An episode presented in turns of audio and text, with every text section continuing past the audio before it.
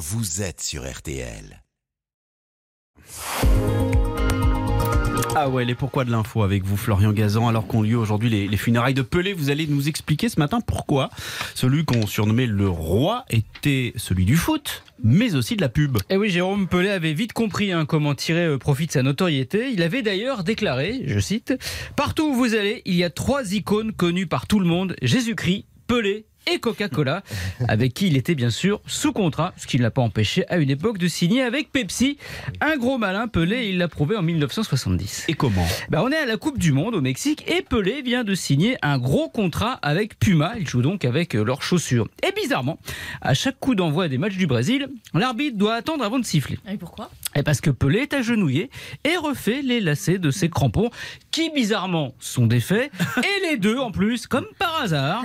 Tout ça évidemment filmé et retransmis sur les chaînes du monde entier. Une bonne trentaine de secondes de pub clandestine pour Puma. Ah, et toutes ces pubs, alors ça lui a rapporté combien, vous savez eh ben, Environ 13 millions d'euros par an, et encore hein, cette année. Il faut dire que tout au long de sa vie, il a fait l'homme sandwich, tiens, ben, pour Subway justement, mais aussi Carrefour au Brésil, Atari, il a d'ailleurs été le premier sportif à avoir un jeu vidéo à son nom, euh, Volkswagen, pas étonnant, hein, vu que son premier surnom à ses débuts de footballeur c'était Gasoline, comme il avait un gros moteur et qui courait partout.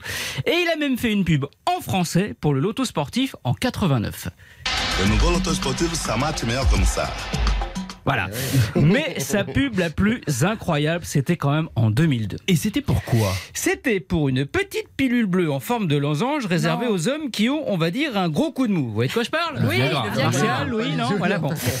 Le Viagra, oui. Pelé avait accepté de tourner dans un spot pour déculpabiliser ceux qui ont ce genre de petits soucis, tout en précisant évidemment plus tard, suite aux moqueries, que lui n'en avait pas besoin. Et avec sept enfants reconnus, inutile de préciser qu'il n'avait pas de soucis avec sa barre transversale, dont Pierre Perret parle dans sa chanson Le Zizi quand même. Tout, tout, tout, vous saurez tout sur le Zizi, le vrai, le faux, le lait, le On est riche musicalement ce matin. Ouais, entre, ouais, euh, Patrick Juvet. Le petit joufflu, le grand et le Montpellet. Tout, ah, le Montpellet ah, mais rien n'est choisi au hasard avec vous, Ah, Florian. bosse, Merci. hein.